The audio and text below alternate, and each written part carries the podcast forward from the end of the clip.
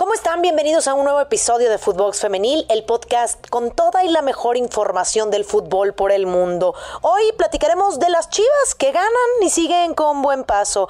Les contamos de la árbitra que podría ser sancionada. ¿Quién y por qué? En unos segundos los detalles. Monterrey aplastando a las Diablitas y Querétaro consiguió los tres puntos. Soy Brenda Flores, no se despegue. Nos vamos de lleno con la información a continuación. Footbox Femenil, un podcast con las expertas del fútbol femenino, exclusivo de Footbox. Chivas gana y sigue. Con un gol solitario de Licha Cervantes, el equipo de Chivas derrotó a Santos en el estadio Akron. La anotación fue por la vía del penal al minuto 26 y de esta forma Chivas es segundo de la tabla con 17 puntos, solo por detrás de Monterrey. Santos ha tenido un torneo muy irregular en comparación a otras temporadas y es penúltimo con solo cuatro unidades en siete duelos. Caro Jaramillo, jugadora del rebaño, habló después de la victoria. Creo que muchas cosas que, mejorar, pero primero hay que cumplir aquí, se cumple aquí, después allá, y creo que regresar otra, vez a, conectarnos. Eh, lo estamos haciendo muy bien, creo que el equipo se ha visto muy bien y pues nada, no hay que bajar los brazos y seguir trabajando.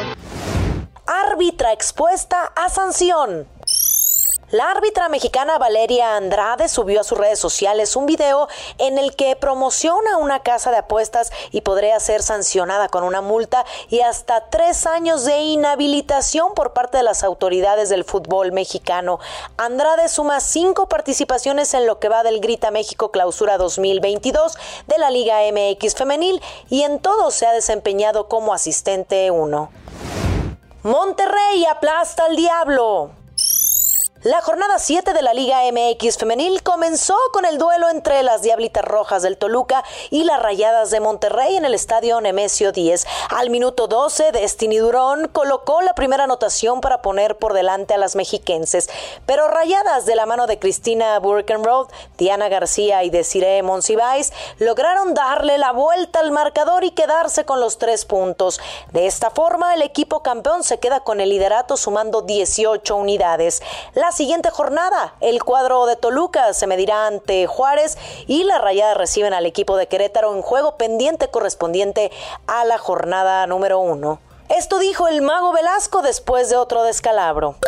Eh, en el plan de partido, como lo, hicimos ahora, como lo dividimos en los bloques, como lo desmenuzamos para tener la información más digerible para, las jugadoras, creo que, que funciona principalmente en el primer tiempo es cierto, generamos muchas opciones de gol, muy, muy claras. Eh, y bueno, ¿qué falta? Falta, falta definirlas, falta a la hora de marcar, marcar mejor, falta ese golpe de calidad eh, que vamos a insistir en tenerlo. Esa es la verdad. Tienes que ayudar a la jugadora a que sea mejor cada vez. Eso es lo cierto. Eh, yo veo al equipo mejor, mucho mejor. Hoy lo veo mejor que los partidos pasados y eso nos deja esa sensación de mejora y nos deja saber que, el camino está, ¿no? Son los recursos que tenemos, tratamos de maximizarlos utilizando las características de cada una de las jugadoras, lo que te aportan. Eva Espejo comentó esto tras el triunfo. Mm, pues eh, me quedo bien, me quedo eh, tranquila, siempre pienso que, que dentro de la cancha siempre hay dos, dos equipos, dos estrategias y que bueno, hay que eh, evidentemente revisar algunas cosas, pero tampoco creo que haya sido un dominio eh, superior el de, el de Toluca, así es que hay cosas que trabajar, evidentemente, pero me quedo, me quedo tranquila y satisfecha con el triunfo. Querétaro suma en casa.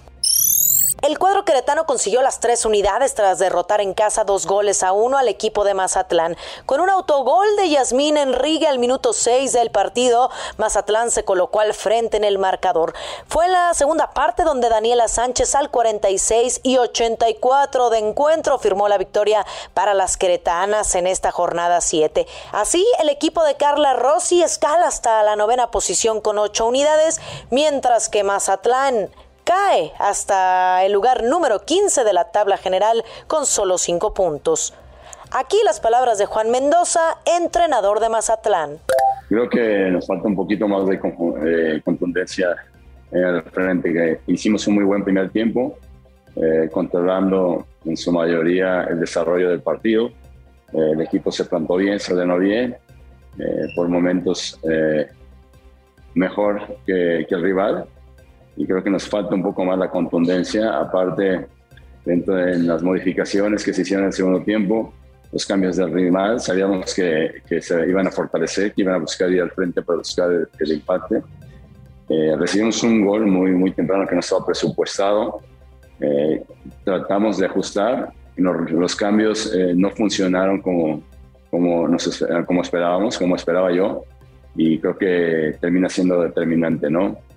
A un lado a la lesión de nuestra central Yusara y de, y de Saavedra, Carla Saavedra, que salieron lastimadas en acciones del primer tiempo, pues ahí nos pegó un poco, bueno, no un poco, nos pega mucho y los cambios que, que se hicieron no, no terminaron funcionando como, como lo esperaba. La técnica de Querétaro, Carla Rossi, también dio sus sensaciones tras la victoria. Bueno, sí, importantísimo para nosotras. Eh, aparte de lo que representa este primer triunfo, pero eh, cambiamos mucho el segundo tiempo, algo de la estrategia y gracias a Dios funcionó mucho para poder circular mejor, tener la pelota más limpia en esa última zona. Y bueno, eh, fuimos contundentes con esos dos que tuvimos y mejoramos muchos errores que habíamos tenido en el primer tiempo, la verdad es que nuestro primer tiempo fue en realidad muy malo pero eso es, eso es lo más importante, que, es lo que más destaco, que eh, a pesar de ser 1-0 y que no veníamos con, con buen escenario, el equipo salió y cambió las cosas. Pumas y Cruz Azul empatan a unos. Universitarias y Celestes empataron uno por uno en esta jornada 7 con anotaciones de Dania Padilla al minuto 11 por parte de las felinas y Dalia Molina en el último suspiro del encuentro. Al minuto 96 puso así las tablas en el marcador. Pumas tras este empate séptimo en la general, mientras que la máquina se queda en la décima posición. La próxima jornada las universitarias se medirán ante Puebla, mientras que Cruz Azul recibirá a Tijuana. Escuchemos a Karina Báez, técnica de Pumas tras el empate. Malestar. Eh de estar a segundos, de poder sumar otra vez con tres puntos. yo creo que los dos equipos trabajamos con mucha intensidad, tratando de cerrar espacios, el juego y pues ahí a lo mejor pues te quedas con la espina clavada de haber podido hacer un poquito con un poco más de oficio, pero bueno, pues ya pasó. El entrenador de la máquina, Carlos Pérez, también habló en rueda de prensa. Bueno, me parece que fue un partido que sabíamos que iba a ser así, muy complicado. El rival poco a poco ha venido mejorando de la mano de su DT. Eh, me parece que hay una situación que dejamos de hacer en el inicio del primer tiempo, sobre todo. Cedimos toda la iniciativa, eh, nos ganaban en las jugadas divididas, nos ganaban en los controles y en los pases. Eh, tengo que decir que un poquitito la situación de, de, los cambios que hubo sí, no, sí les afectó un poco a las jugadoras de inicio. yo no tengo empacho en decir que Muchas de ellas llegaron en, este proceso, con, sobre todo con el licenciado Héctor, y les costó un, poquito de trabajo eh, dejar de fuera esa parte. Eh, lo fueron entendiendo, pero ya un poquito tarde. Nosotros a partir de la pausa de hidratación fue cuando mejoramos esa parte. Creo que cerramos muy bien ese primer tiempo, eh, ya controlando un poquitito mejor al rival.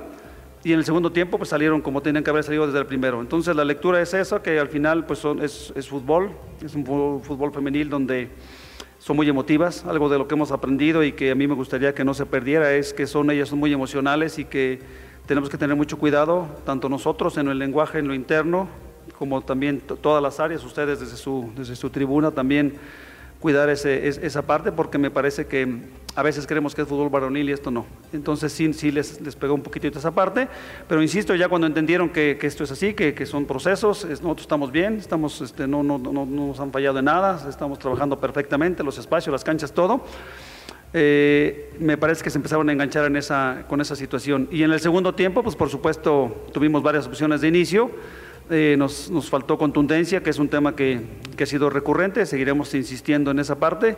Y al final me parece que es meritorio ahí el, el, punto que se logra, eh, ya quizá no con un buen fútbol como fue en el inicio del segundo tiempo, más, más bien con, con esfuerzo y con voluntad. Atlas y San Luis reparten unidades. Con gol de Ibarra al minuto 3 del encuentro y Beatriz Parra al 46, las rojinegras del Atlas y el Atlético de San Luis empataron uno por uno en el Jalisco. Atlas es sexto de la tabla con 10 unidades y San Luis ocupa el lugar número 12 con 7 puntos. Para la jornada 8, Atlas se medirá ante las Rayadas y Atlético de San Luis frente al cuadro de Guadalajara. Partidazo entre Juárez y Necaxa.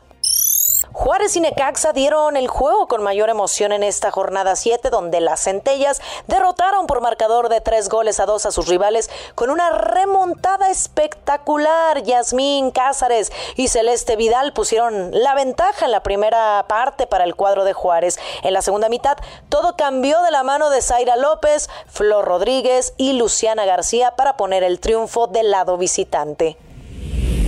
Y no olviden escucharnos en Spotify, califícanos con cinco estrellas. Nos pueden seguir lunes, martes y viernes.